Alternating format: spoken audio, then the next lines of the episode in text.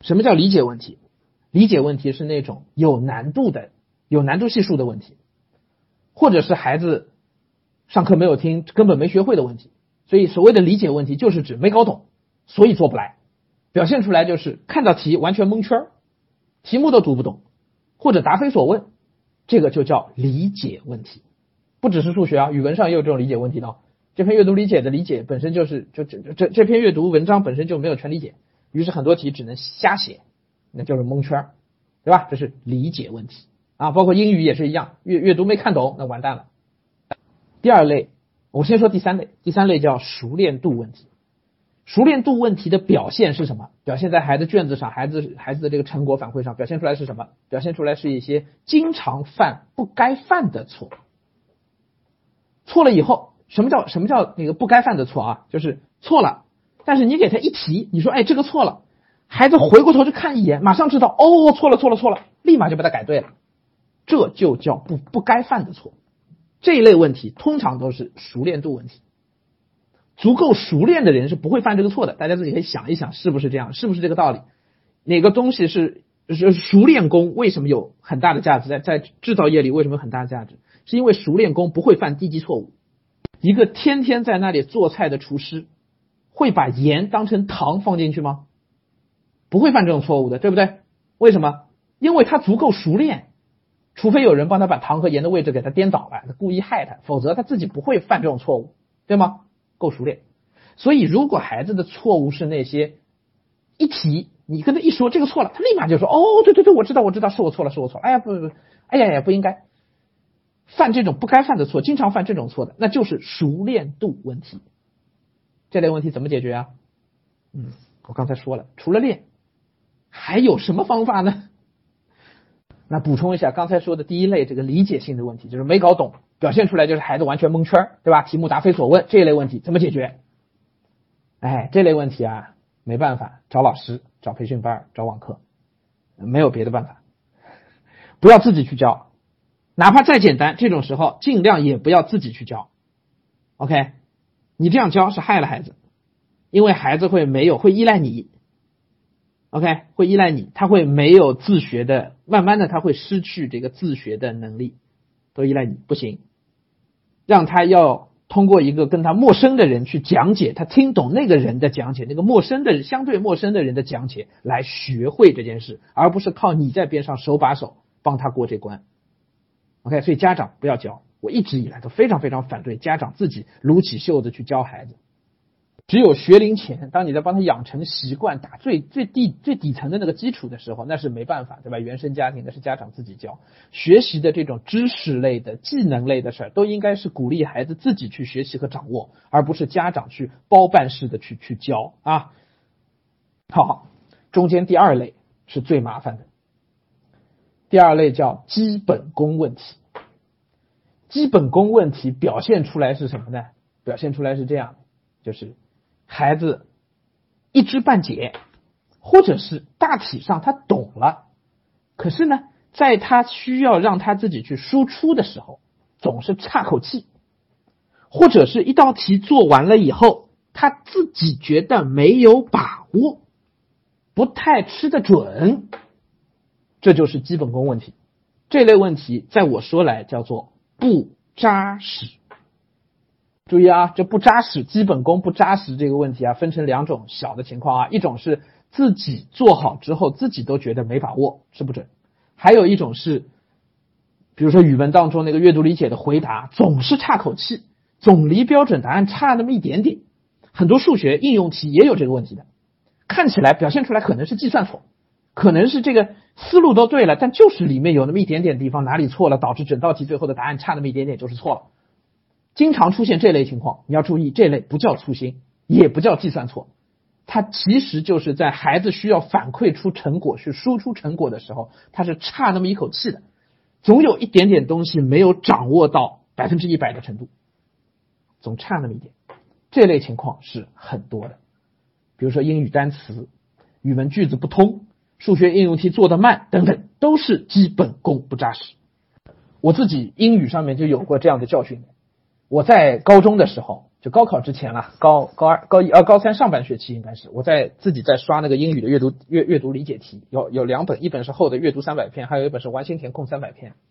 我的阅读是英语阅读是相对过关的，但是我因为也是懒，我高中的时候没从来没有刻意去背过单词，从来没有。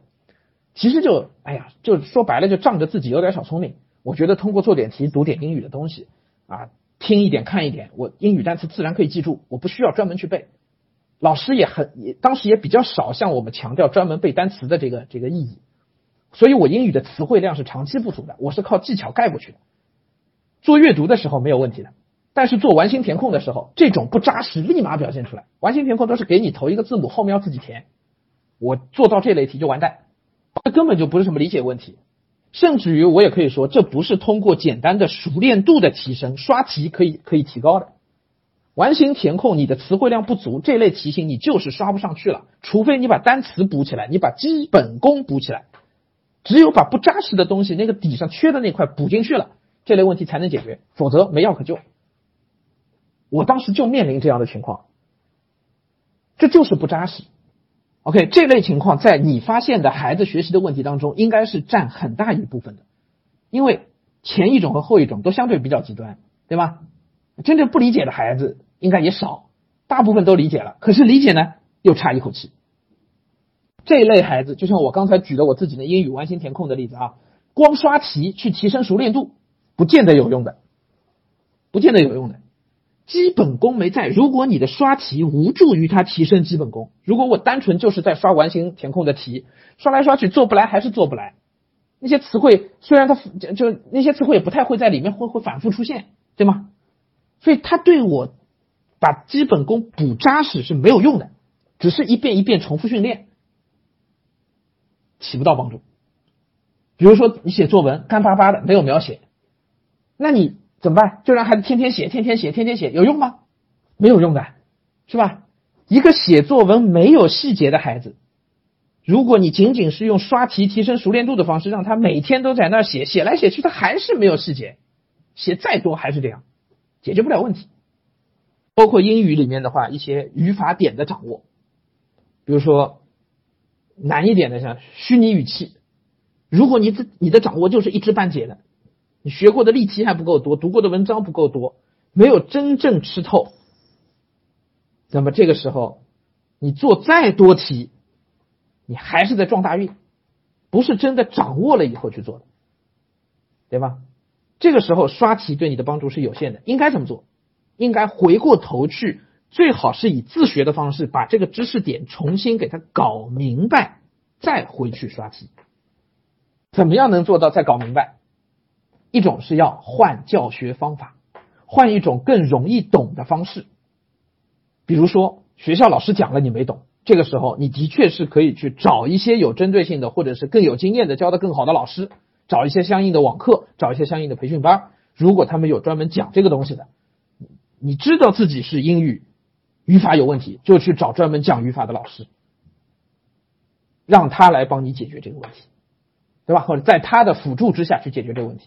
当然也可以用自学的方式，我更建议可能是用自学的方式，换例题，换一本辅导书，那本辅导书上有讲到这个知识点，它也有配套例题，也有它的讲解，一个字一个字读下去，读懂为止。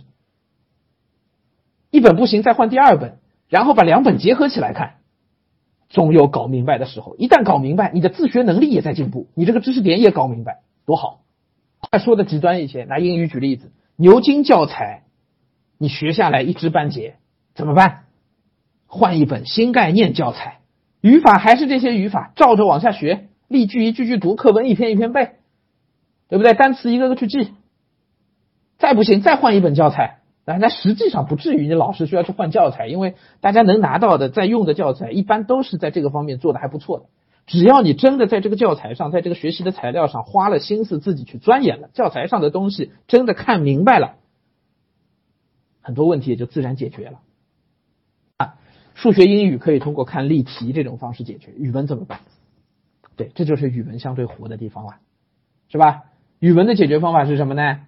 哎，很多时候你就需要阅读啦，啊，这就没办法了，要深阅读，做圈划，抄好词好句，对吧？仿写、扩写、段落写作、训练、造句、积累词汇、多读、自己思考、有感想、写读后感、写批注、去看一些别人的评价、看一些别人对这篇文章的解读，是不是啊？新语文读本就很不错的东西嘛。我们做的评说语、评说文学那个讲读系列的课也是这个思路嘛。窗边的小豆豆自己读还不够，我们有讲读。你没想到的东西，平哥想到了，我讲给你，然后你再去自己读书。哦，原来还能往这个方向想，这点我没理解到，原来是这个意思。我在帮到你，对吗？但实际上进步是靠你自己。你如果自己不去读书，光听我讲一遍，其实帮助。就说到这个啊，我们这个呃，窗边的小豆豆评说文学讲读，窗边的小豆豆啊，姗姗来迟，但是终于上线了。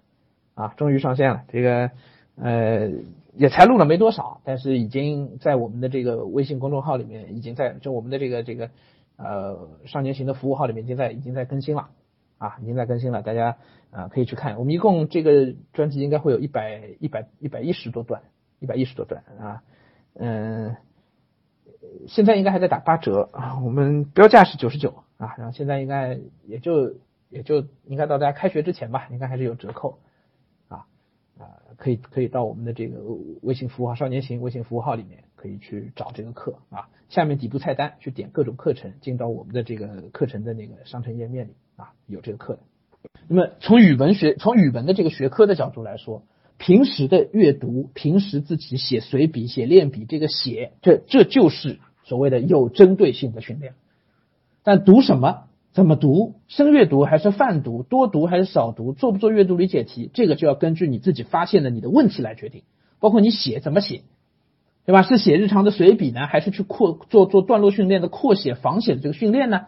还去去写细节呢？还是去练这个概括能力呢？这个要根据你自己发现的你的问题来决定。OK，那么如果你发现了问题，比如说你发现我我自己作文就是这个呃。没有没有细节的描写，文章就是干巴巴流水账，对吧？知道这个问题，你也知道，那对应的针对性的训练是什么呢？就是去写这些细节。可是家长说，这个时候家长说我不专业，我不知道怎么让他去写细节，我连题目都出不出来，不知道该出什么题让孩子去写，怎么办？那这种时候呢，你确实可以再去借助一些网课的力量，或者是啊学校老师或者是培训班的力量，对吧？课上能够有一些训练。那这个时候你去找，你也应该很有很有方向性。你要找的这个培训班应该是。老师应该是每堂课要布置作业的，如果只是老师在那讲不布置作业，练不到我们家孩子需要的这细节描写，那我上这课干嘛呢？浪费时间，是不是？啊，这样你至少去找的时候也可以更有针对性一些，对吗？那么我也可以在这里给大家一个啊建议的啊，比如说我们那个语文当中，你要发现干巴巴，其实你相对还好练，你可以给出很多的题目，可以可以设计出很多题目去去让孩子写。我们的这个作文网课里面，每一个上面都有都有这样的一个训练，至少给了很多题，对吧？如果你是发现孩子中心思想的概括有问题，或者是一篇文章自己写的作文里面的中心思想的提炼有问题，这种时候怎么训练？怎么做针对性的训练？这个我从来没讲过。我们之前评说语文两季里面我都没提到过这个事儿，从来没提过，因为，呃。因为这个问题也比较专业一些，而且我们今年也会上线一批的这个阅读理解和作文相关的网课，都会上在我们这微信里面。我们会专门来来来训练这件事情啊。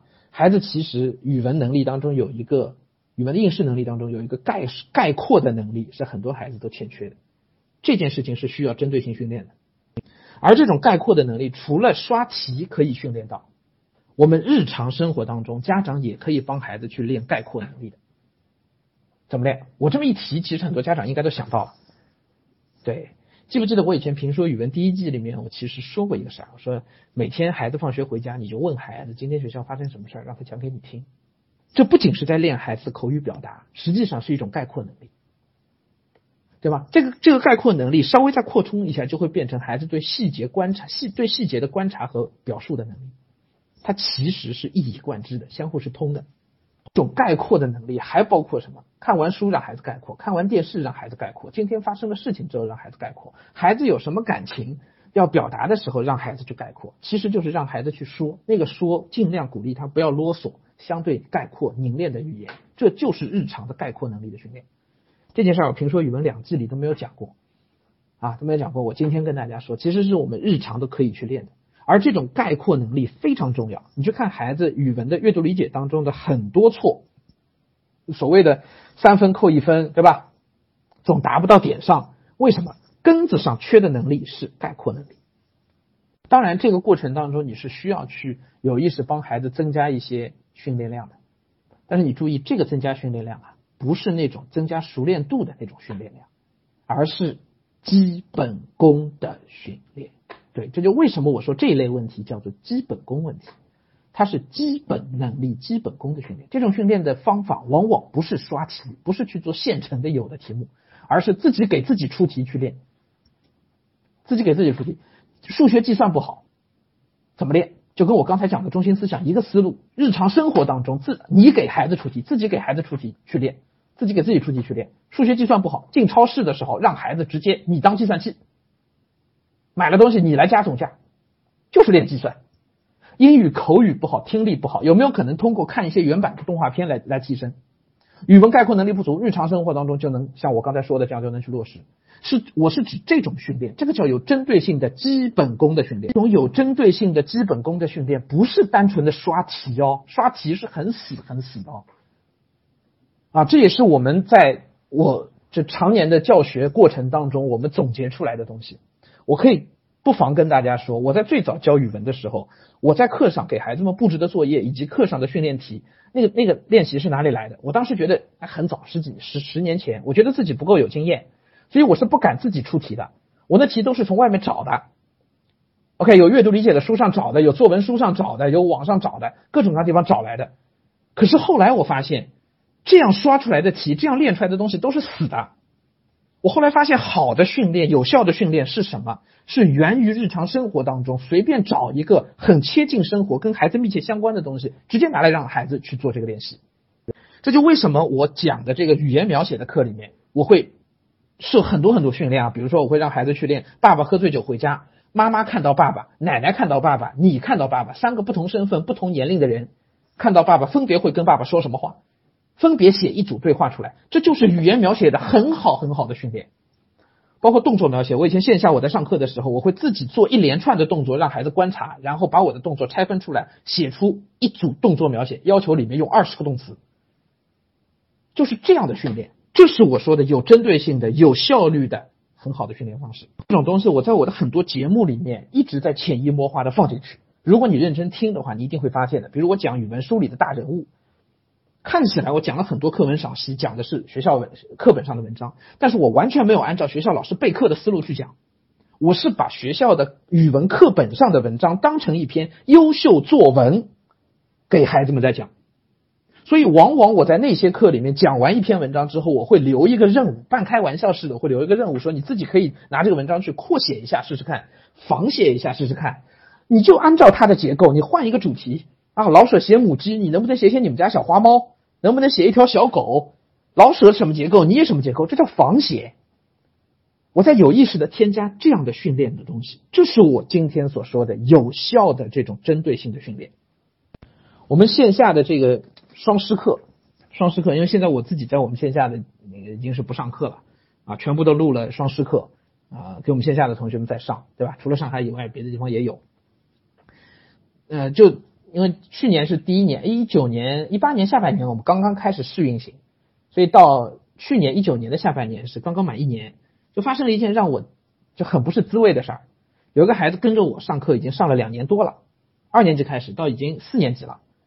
然后这孩子又上了半年的双师课的双双师课以后，他跟我说，家长跟我说，跟家长一听考完试，给我发来了很长一段微信，感谢我们的，感谢我的。我当时心里其实很不是滋味儿，为什么呢？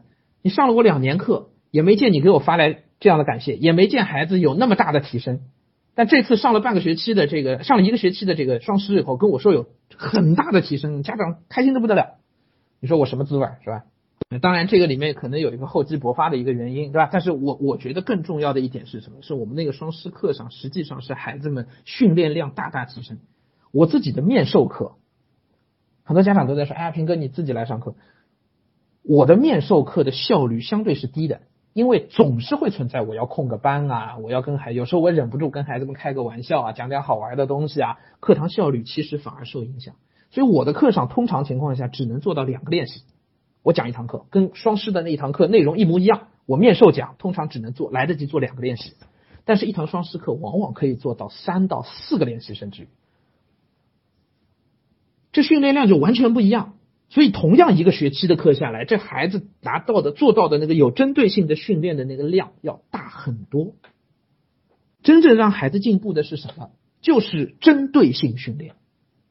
什么叫针对性？就是我们前面第一步里所讲的，你发现孩子的问题，针对他的问题去设计的那个题目，那个东西叫针对性训练。真正让孩子能力进步、能力提升的是这种有针对性的训练。没有针对性的，你外面随便上一个培训班，那老师哇布置了很多题。布置了一百道题，其中有九十九道题，你们家孩子不动脑子都能做出来。你说这种培训班你上它干嘛？可实际上，你不要觉得我这是说的说的很极端。实际上，对一个呃培训班老师也好，学校老师也好，他面对着三十个学三十个学生、四十个学生，哪怕他只面对二十个学生，他也很难做到真正有那样的针对性的。这是为什么？我一再讲，你有那个时间去上培训班，你还不如。自己发现孩子问题，去为孩子设计这些题目，让培训班也好，让网课也好，变成你的辅助，而不是你去辅助培训班。培训班布置作业，你辅助培训班老师盯着你们家孩子完成作业，主动权在老师那儿，不在你这儿，这样是不对的。应该是你把握主动。我发现孩子缺了这个这个部分，我补不上，我没办法，怎么办？给他找一个老师，给他找一个网课。OK，这样才是。对你们家孩子来说，最能够弯道超车的方式。好，两个步骤讲完，对吧？第一个步骤发现问题，第二个步骤针对性训练，还有第三步是什么呢？找到问题之后对症下药，还有第三步叫建立成就感，就是要有检验，让孩子看到成果，于是孩子就能够进入下一个循环。如果孩子自己不能看到成果的，那孩子很难再继续投入，主动性就保持不下去了。是吧？那么这个孩子看到成果不一定非得是成绩提升，帮孩子找到感觉也是很好的成果。比如说我我们课上讲细节描写，孩子自己写作文的时候，经过几次练习以后，孩子自己写作文的时候觉得开窍了，他自己知道我可以写这个细节了，自己找到感觉了。我课上经常遇到，一我自己上课的时候啊，课上经常遇到这样的孩子，再让他写一个东西的时候，他一拍脑袋，哦，对，可以这么写，他把前后的东西关联起来，这就是对孩子来说就是很好的成就感。哎，我在我们的那个双师课的设置当中，也会有意识的去安排一些前后相互能够串联起来、能够呼应起来的东西。孩子们前面这个东西练过，后面再写的跟前面稍微有一点点相关性。哦，前面我写过、犯过这样的错，哦，后面他在练的时候他就知道了。这其实也是在帮助孩子去建立这样的这个成就感，让他自己看到这个成果。好，这其实就是我们弯道超车的这个三个步骤啊，基本上就是这样三个步骤。那么。呃，我最后刚才那里面最后讲的是基本功的问题，就是基本功不扎实的这一类问题啊。我最后这个问题，我想要再多强调一下，基本功这件事儿，再怎么强调都不为过的啊，太要紧，太要紧，太要紧了。以前很多老师都会跟大家说，一张考卷百分之七十都是基础，百分之三十哪怕你放弃，对吧？好像也没有什么关系。其实这个话没有讲全面。我告诉你，一个真正基本功扎实的人啊，那百分之三十只要不超纲。他照样都能做得出来，虽然他可能比较难啊。这个基础与否啊，我说的呃，这个呃百分之七十的基础题和我说的基本功，它一个叫基础，一个叫基本，它不是一回事儿。OK，基本功是什么东西？基本功其实是你的内功，是你自己积累在里面的最扎实的那个东西。你知道那难的，所谓难的那百分之三十的题目。它其实也是从基本功里面画出来的，只不过就是面条变成了面团，只不过是这个差别。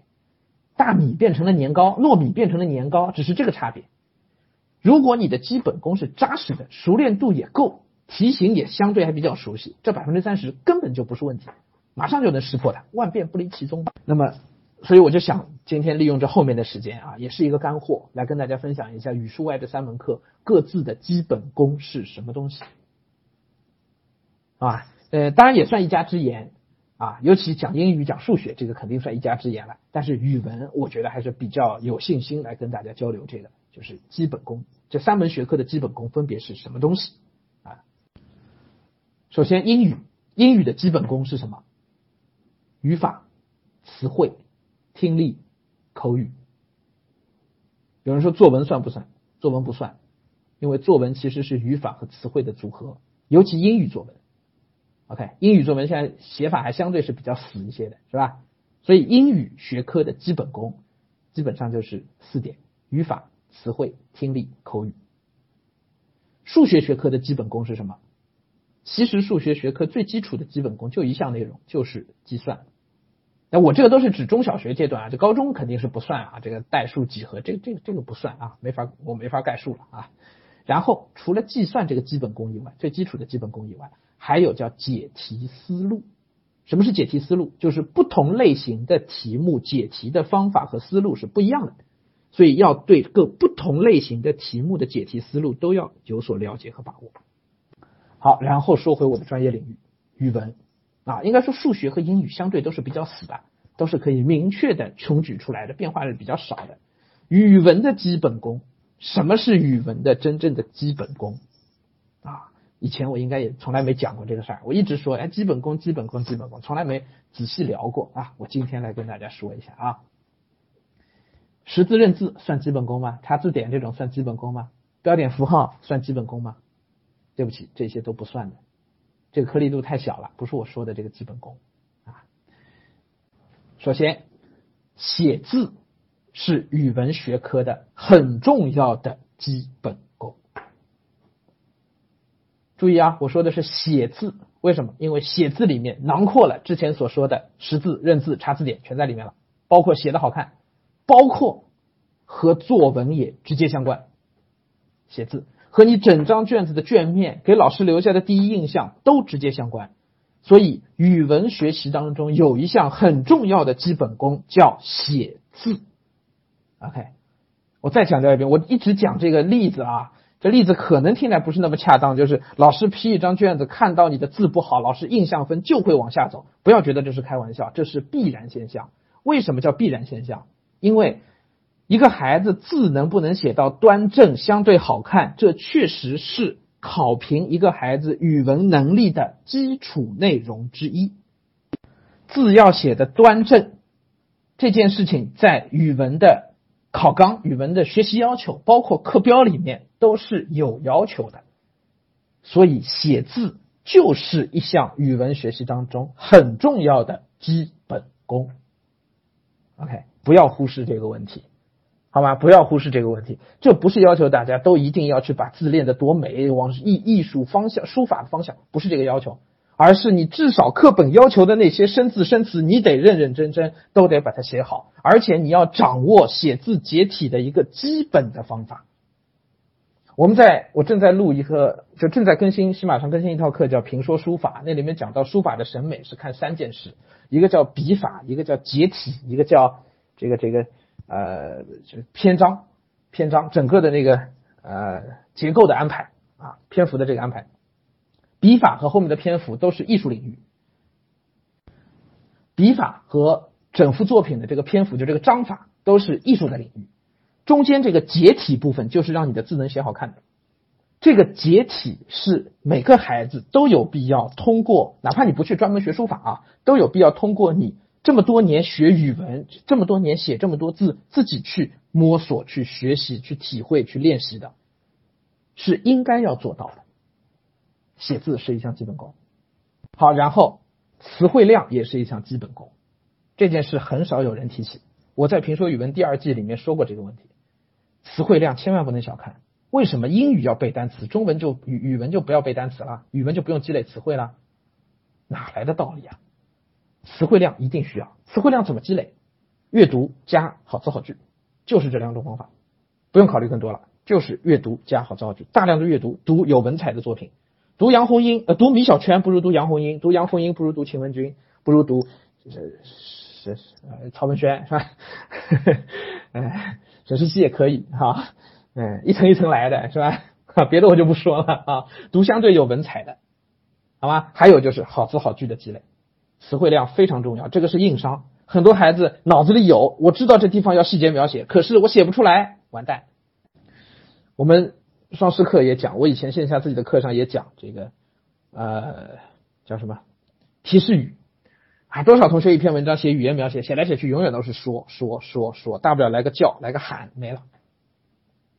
哎，好的文章不是这样，可是这孩子很无奈，他的词汇量不支持他把这个提示语变成多种多样的词，没有这个词汇怎么办？没办法，对吧？这就是你刷题都刷不出来的东西，他道理都知道都懂，哎呀，我要换提示语换不了，没法换，这就叫基本功不足。所以词汇的基本功，踏踏实实要积累。我们今年大概在四月份的时候会上线一套还比较重要的一套重头的网课。啊，就是这个描写方法这个课，我知道熟悉我们的家长就等了好多年了，是吧？我一直没有机会录，去年我在录双师啊，今年我们这个这个课我就可以录了，一个双师，就那个网课的讲讲描写方法，里面会讲到神态描写，会讲到动作描写，动作描写用不同的动词，语言描写不同提示语，神态描写不同的各类成语去去去描写的，肖像描写里面都有词汇量积累的这个专门的环节，词汇积累是非常非常重要的一件事儿啊，跟前面说的写字一样，极其要紧。第三个基本功是句子的通顺问题，也就是语感问题。语感是基本功。OK，英语的学习可以靠什么？靠语法。OK，变得很死。语文学语法吗？不学的。古文的语法都要到至少大学语文以后才会去讲到，现代汉语不讲语法的，从来没有学母语按语法学的。那么学母语怎么学？学母语都是凭语感的，各位。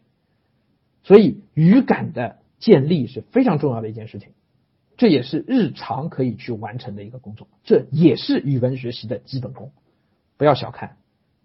没有的孩就就语文的语感没有的这个基本功欠缺的孩子，他就会遇到什么问题呢？遇到他写出来的句子经常有不通顺，遇到关联词经常会做错，经常会出现。啊，自己可以去比对一下这类情况。好，再接着一项基本功是什么？是修辞手法。什么叫修辞手法？就是有文采的表达。这项也可，这这一项算基本功，我觉得稍微有一点点勉强，它其实是一个还比较高的要求。OK，相对还比较高的要求啊。再下面一项基本功是细节描写，这是基本功啊。细节描写，为什么细节描写？是因为一篇文章没有细节描写就是干巴巴。我看了多多少少作文了，干巴巴的文章，通通都是没有细节描写的。OK，所以这是基本功。OK，不用争啊，因为呃，如果你的要求是作文六十分就好了，那么这无所谓，是吧？如果你的要求是我希望作文能拿到八十分以上的，没有细节描写，最多最多八十分了啊，八十分应该都给不到的，好吧？再接着，古文字词是基本功。古文的字词，如果你是就眼光稍微长远一点，看到你后面学古文的这个阶段的话啊，古文的实词虚词的积累就是基本功，任何人都没法帮你去补的，只有靠你自己。OK，其实我们刚才讲到现在，所有的基本功都是这个问题啊，基本功要长到你身体里去，所以老师在基本功的问题上只能给你方法，只能最多给到我今天讲的这一步，告诉你有这些，然后最多再给到你方法怎么练，或者给你一个指引。比如说我们书法就有可能，我可以给大家一个指引，我把部编版的语文书一二三年级的这教材的生字全部都抄了一遍了。我们刚刚上线的一个新课，昨天昨天上线的，啊，抄了一遍了。我最多帮你到这一步，但是要提高这个基本功，还得你自己练，对吧？所有的基本功都是这样的啊，老师只能指点你，后面你得自己写。古文的基本功也是一样，我们讲那个评说古文，详解《世说新语》。《世说新语》里面的所有的字词，所有重重要篇目的字词，我在那节目里是一个字一个字、一个字一个字讲的，我都跟大家说了，自己记好笔记，并且再去复习、查字典积累，这就是基本功。经过这个过程，四百段、五百段、四百五十多段下来，你就长到自己身体里去了。我们的《世说新语》啊，硬生生做了四百五十八段、四百五十六段啊，真的是做死我了啊！好，语文里面还有基本功，还有两项，一个叫概括能力，一个叫提炼能力。概括是概括大意，提炼是提炼中心。提炼中心其实它的本质是理解和思考的能力，是深阅读的那个思考的能力。这个是很难的，也可以认为它不叫基本功。OK，这相对是难的。概括能力算基本功，直接关系到你的表达。好，讲完了啊。语文描语文学语文学科中小学阶段语文学科所涉及到的这些个基本功的问题。好吧，我再说一遍啊，基本功的特性就在于，没有人可以通过教学的方式，仅仅简简单的教学的方式就让你理解，然后基本功就上来了，没有人做得到的。所谓基本功，基本功全部是要自己练了才能长到你身体里去的。OK，老师在这里的作用都是第一，告诉你哪个基本功为什么重要，这个基本功是什么内容，同时再给你一个方法，给你一条路，告诉你可以怎么去练。老师只能到这一步，后面的就都靠自己了。那么建议大家刚才这一段你可以反过头去再听一听，好吧？啊，比对一下。啊，怎么比对？就是比对我们今天讲的第一步，弯道超车第一步就是发现自己问题，对吧？哎，在你对着卷子、对着你的学习成果、你的作业去错的题，一样样去比对，看欠缺在哪一个基本功上面。啊，应该比对下来就非常清晰了。如果所有基本功你都不欠缺的，那么你很可能问题就只是在熟练度上面。啊，但我相信不会的。我相信以大家现在的这个状况啊，基本上基本功里面都会有。或多或少会有一些不足的，然后都需要去针对这个基本功去找到一些对应的训练的东西的，啊，多多少少都是需要的。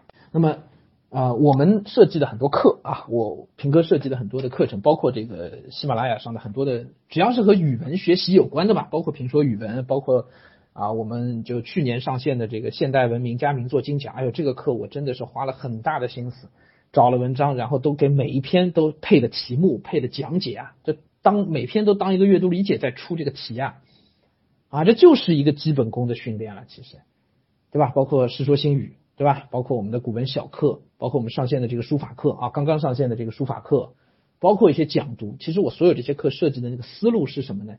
就是帮大家用一种有兴趣的方式，孩子能够主导、能够接受的一种方式，能够主动、能够接受的方式，去潜移默化的把那个基本功给他练起来。这就是我所一直所说的叫提升语文能力啊，就体现在这个基本功的训练和提升上。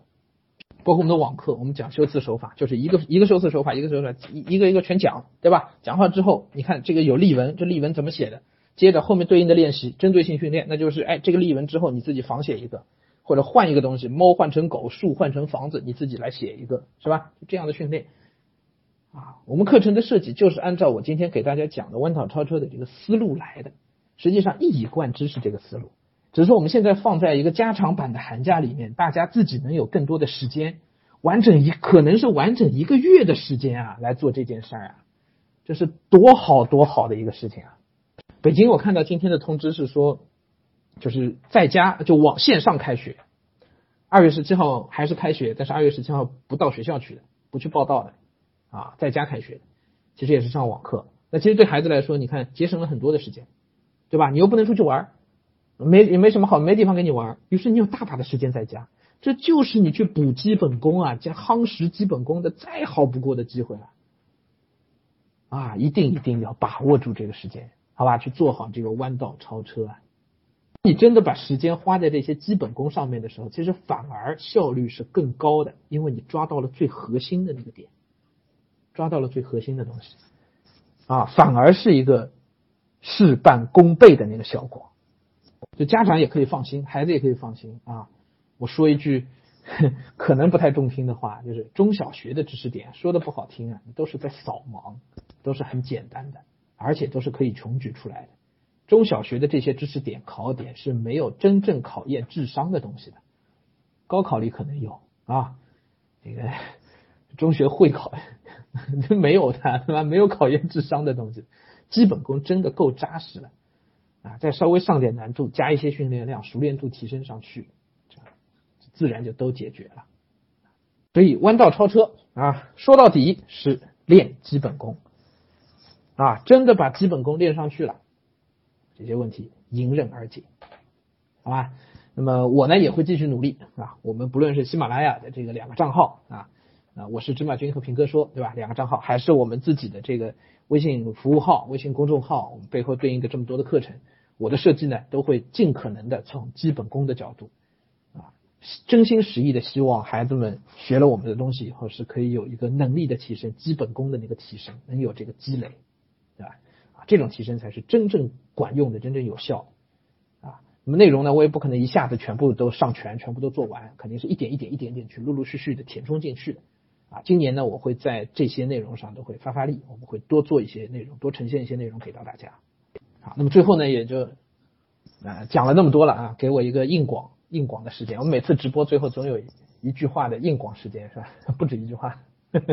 硬广时间就是我们的这个书法课呢上线了，我从去年十一月份呢就在录了，啊，录到现在啊，挺不容易的，写了毛一千个字了，哎，录了录了毛一千个字，就一千段了，将近啊，将近要一千段了。一年级、二年级、三年级三个年级的部编版语文教材的这个呃生字。全部都有讲解，每一个字都有讲解。只要是课后部编版语文教材课后的生字表上有的，我这儿就全有讲解了。现在上线的是一年级下、二年级下、三年级下这三个年级啊。抱歉，四年级以上暂时还没有做，因为我我我认为四年级以上的孩子应该可以自己踏踏实实去写。然后我呢时间也有限，所以这次优先的就一二三三个年级的我们先上了，就已经将近七啊八百来个字了，八啊八百来个字了。好吧，一个字一个字都有讲解，讲的就是这个字的解体，这字怎么写相对好一点，然后一些基本的规律讲在里面，好吧，基本规律讲在里面，并没有这个往硬笔书法的方向去考。那我们硬笔书法还是以前的那两套硬笔书法的课，那才是踏踏实实的从基本规律着手去练笔画，去把字写好的。这个部编版的这个课呢，是为了配合大家的语文学习的基本功的。OK，可以这么来讲。如果你已经上过或者是买过我们之前的那个呃硬笔书法评说书法的硬笔书法课堂的第一季、第二季的课的话，那么这个部编版的配套生字表的这个书法课你不一定要买了，或者我是不太建议你再去多花这个钱了，好吧？你就可以踏踏实实的去练好硬笔书法，OK，踏踏实实去把硬笔字练好，然后再来写学校课本的字，很多自然就能写好了，问题不大的，好吧？那如果说呢？你又是希望呃自己是可以呃字能写好看一些，但是也没有那个时间正儿八经去练硬笔书法的，那么这个部编版的对应生字表的这个课，我也是一个字一个字一个笔画一个笔画这么写下来的啊，你可以跟着学校课堂，今天我们讲的第一课，学校讲的第一课，你就第一课回来要抄生词的时候，就打开视频看一看平哥讲的这些字怎么写，在全国现在都是一样的，都是部编教材，对吧？你今天的字儿就能写好了。就是这样的一个辅助使用的一个方法，好吧？辅助使用的方法啊，呃，这种辅助使用其实还是练基本功，其实还是练基本功的思路。所以这也是为什么四年级以上我暂时还没做，因为我觉得四年级以上这个基本功的重头不应该还在写字上面，不应该还在写字上面啊。所以四年级以上基本功的重头呢，在我看来呢，像阅读理解的概括能力，包括写作的描写方法，那个是更重要的、更当务之急的东西。所以呢，我也在合理安排我的时间和机会成本，是吧？所以我我后面在四月份我们会上一套这个课，就讲描写方法的详细的那个，可能是我是建议四年级以上凡是作文不太好的孩子人手一套啊，那个也是花了很多很多心血，我现在正在整理，已经开始在录制了。其实啊，四月份到时候会跟大家见面的。但书法呢，我还是要强调一下，不是书法，就是这个呃部编版语文教材的这个生字表的这个书写啊。啊，这个课呢，我还是要强调一下，就是一二年级，尤其一二年级的孩子啊，很重要很重要的一件事情就是写字，这对孩子信心的建立啊，呃，语文老师对他的印象，对吧？方方面面，包括孩子一手字能不能见得了人，这都是很关键的点，好吧？都是很关键的。那么，那么这个内容呢，其实也不是我今年的创新。部编版就根据教材背后的生字表来做一本字帖，这样的事儿呢，我很早很早就干过了。早到什么时候呢？早到一三年、一二年，够早了吧？对我那时候就干过了。那时候我在线下开着书法课，有硬笔的书法课，有毛笔的书法课。当时呢，就应我们上硬笔书法课的家长的要求，说：“哎呀，我们今年要上一年级了，哎，然后平哥，你能不能把一年级的这个语文？当时上海是有那个识字卡片的，说你能不能把识字卡片背后的字呢，就哎。”这个你你来给我们孩子打一遍样子，所以我那时候呢，还是就打在他上硬笔书法课的那个本子上，我一个字一个字都把它都写了一遍，花了我很多时间，花都写了一遍。哎，这孩子觉得哎这样练很好，他回去之后等于配合他语文上呃就下一学期开始上语文课嘛，那整个效率就提高了嘛，对吧？他比较他很喜欢这个，所以呢后来呢我就发现了家长有这样的需求啊，我后来就干了个什么事儿呢？我拿了本新本子，全新写一遍，写好之后呢去复印。复印就变成了一本这个平哥版的 语文教材生字表的字帖，然后呢，我当时在我们线下这个同学里面呢，就有要的呢，就十块钱一本，还是五块钱一本，反正当时还很便宜，哗就就给大家。结果是销售一空。我们当时印了，我记得印了一百多本，哗一下就全没了啊！后来所以每年都写，我后来那那个孩子我一直写到四年级，一直到四年级，五年级他还找我写，我没给他写，我说你自己练就好了，我我不干这事儿，我一直给他写到四年级，所以我知道这个事情是真的有用的。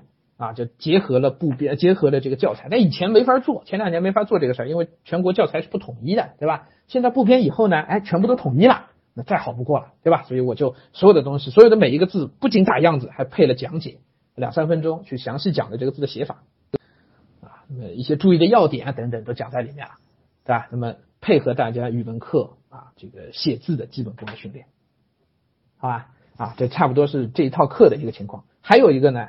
哎，今天两条硬广是吧？三条呢啊，还有一条硬广是评说文学讲读窗边的小豆豆，在我们自己的平台上上线了，而且告诉大家，这就在我们群里跟大家说啊，没有在喜马拉雅上线，我们把这个节目的首发放在了喜我们自己的微信服务号的平台上。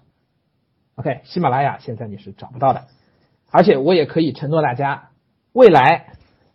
它是会上喜马拉雅的，可是上喜马拉雅的时候，它的价格应该不是我们现在看到的，或者至少不是大家现在能买到的这个价格了。同时，也很有可能这套课我们最终的决定是不是好。那么，小豆豆这个专辑呢，就讲读窗边的小豆豆呢，同样也应该是比较适合一二三年级、三年级以下的孩子。三年级以下的孩子，四年级以上的孩子呢？我觉得大家还是比较推荐大家去直接听那个评说文学讲读我们仨，那个难度比较适合四年级以上的孩子。小豆豆这边呢，你就不要来凑热闹了，好吧？哎，人家做广告都是你们来买，我做广告是哎你们别买啊。对，四年级以上的孩子啊，窗边的小豆豆，除非你是特别爱评歌，你觉得评歌的课你都要收集一份啊，你有强迫症对吧？处女座你要收集，那我也不反对是吧？但我从从收听的角度，我其实不建议大家四年级以上孩子再回过来听小豆豆了啊，这个意义不大的啊。好，最后一件事就是呃，喜马拉雅已经上线的那个现代文名家名作精讲啊，我说了花了非常多心思，而且全部做完之后应该是六百多六百多段的那个专辑啊，去年一二三的时候上的喜马。这个专辑现在也已经在我们自己的微信公众号的平台上是微信服务号的这个平台上是有了啊，已经有了，呃，而且现在的价格也是一个优惠的价格，好吧，也是一个优惠的价格。好，另外呢，这个关于价格的问题呢是这样，我们现在呢已经是在我们整个的这个微信服务号的那个课程的那个课堂评歌课堂里面啊，所有的课现在都在打折了。啊，因为也是响应疫情下的这个停课不不停学啊，我们也希望各位同学能够啊有一些好的课、适合的课、有针对性的课，自己可以啊利用好时间去学。所以我们其实已经是全站打折了，已经是全站打折了啊。所以呃，我们现在暂时也很难再给到更多的一个优惠了。不过我可以在我们群里先透露给大家的一点是什么呢？有些家长可能已经留意到了，我们是有一个这个超级会员的。是吧？之前我们上线过一小段时间，上线过一小，我们其实正在测试这个超级会员。超级会员呢，九百九十九啊这样的价格，全年免费，全年我们平台上所有的课免费啊。之前我们已经测试过一小段时间，已经有家长发现过，我们也看到已经有人购买过了。然后我们暂时先停，因为我们有一些东西还需要调整，有一些技术问题需要去调整啊。之前购买过的这个超级会员，全部都按我们承诺啊，这一年时间里。啊，这个所有的课程免费啊，这个呢，我们也正在尝试，正在摸索啊。如果不出意外的话呢，今年大概在上半年左右，大家应该就能看到这样的超级会员会正式推出啊。所以，嗯，这真的是给我们群里粉丝的一个听友们的一个一个优惠了，这个是重大的一个优惠了啊啊！你看到我们的价格的都是几百的，有些上千的课，对吧？其实你买一个会员，这已经是已经已经便宜赚回来了，是吧？如果有听两个课或者听听一个课听两个专辑，那一年时间肯定就啊很很划算了啊。那么这个超级会员呢，我们到时候正式开放的时候呢，是会限量的，是会限量的。所以这个算是给我们群里粉丝们的一个真心的优惠的一个一个一个反馈啊，真心的一个反馈。啊，我们核算下来，如果像我们很多用户就经常在听我们的内容，对吧？又听西马的专辑，又听这边的内容，而且我们以后西马的绝大部分专辑应该都会搬回到我们自己的平台上来，所以能听的东西会更多啊。那么，所以会员一上超级会员这个事情一上线，到时候真的就是给给我们听众听友们群里的听友们发福利了。所以呢，这个会员的事儿呢，我也今天一一并跟大家讲了啊，也是敬请期待吧，啊，敬请期待。呃，我呢会抓紧录节目啊，这段时间有时间呢就多多看看书，多录点节目啊。之后还很快就会有新课、新的内容就会推出的啊。小豆豆已经上线了，对吧？哦，今天还有一个上线没没说，哎呦，不好意思，那个评说古文系列小课《诗说》上线了，详解《诗说》已经上线了，已经上线了，也是昨天还是前天上线的。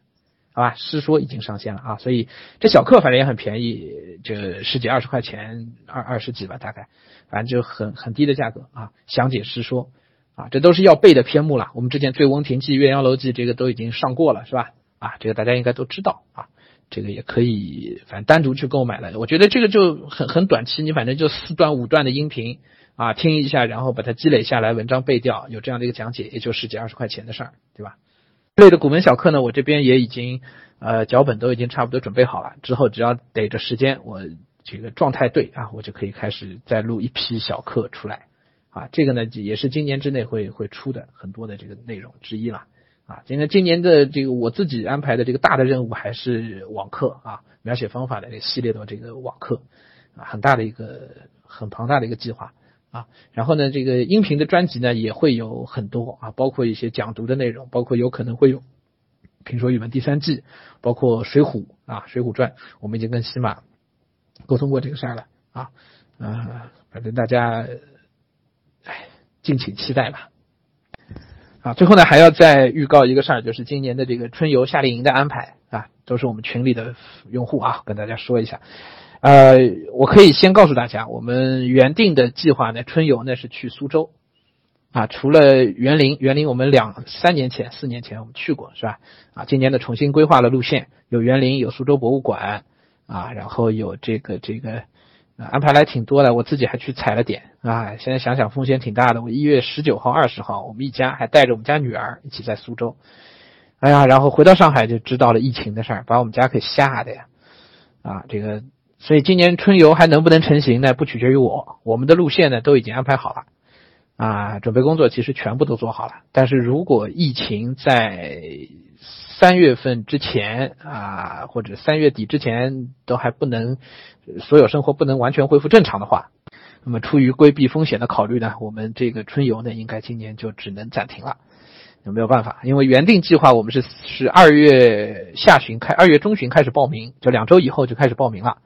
然后三月下旬就已经会安排第一期的这个春游，就先出去了，一直会四月份、五月份，一直会延续到五月份结束，啊，但是疫情的情况呢，我们现在应该是就暂时就没有办法动了，啊，所以就再说好吧，这个只能等疫情的情况我们再看了，啊，这个也很抱歉啊，嗯，我我们也很难过，等了很久了，我们自己安排了很久了啊，呃，然后还有呢，就是夏令营。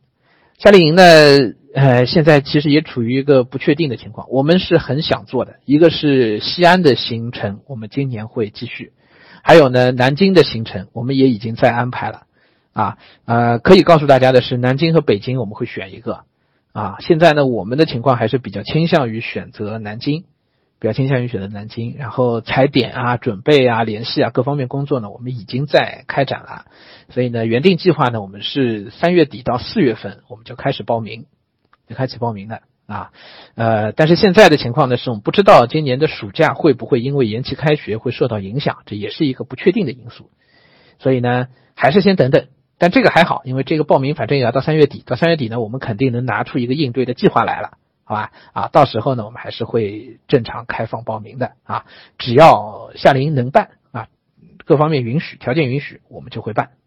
那么我也可以跟大家这么讲啊，如果今年春游因为各种客观因素被冲掉的话呢，我们会尽可能的安排一期秋游，好吧，安排一期十月份的秋游，那么也算是给大家的一个弥补啊。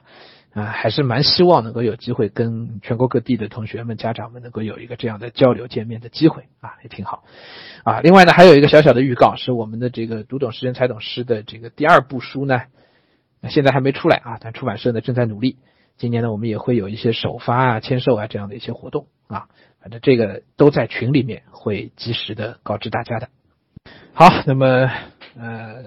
就加长版的寒假啊，我要讲的东西都讲完了，呃，也欢迎大家呢来购买我们的这个书法课啊。下学期的语文的生词，我们学习的过程呢就可以一步一步踏踏实实就可以跟上去了，对吧？啊，基本功就可以打扎实了。啊，如果不追求书法方面的进步啊，不追求书法方面的这个这个方向的话呢，你其实学一下这个，跟一下这个部编版的这个课，生字的这个课，就应该字应该能写的还不错了。啊，还有呢，也欢迎大家来收听我们的小豆豆讲读，小豆豆讲读，我们仨讲读承担就事等等一系列的课程，包括我们的现代文名家名作精讲，这是我花了很多心思的课，希望大家能喜欢。好，那今天就聊到这儿吧，谢谢大家。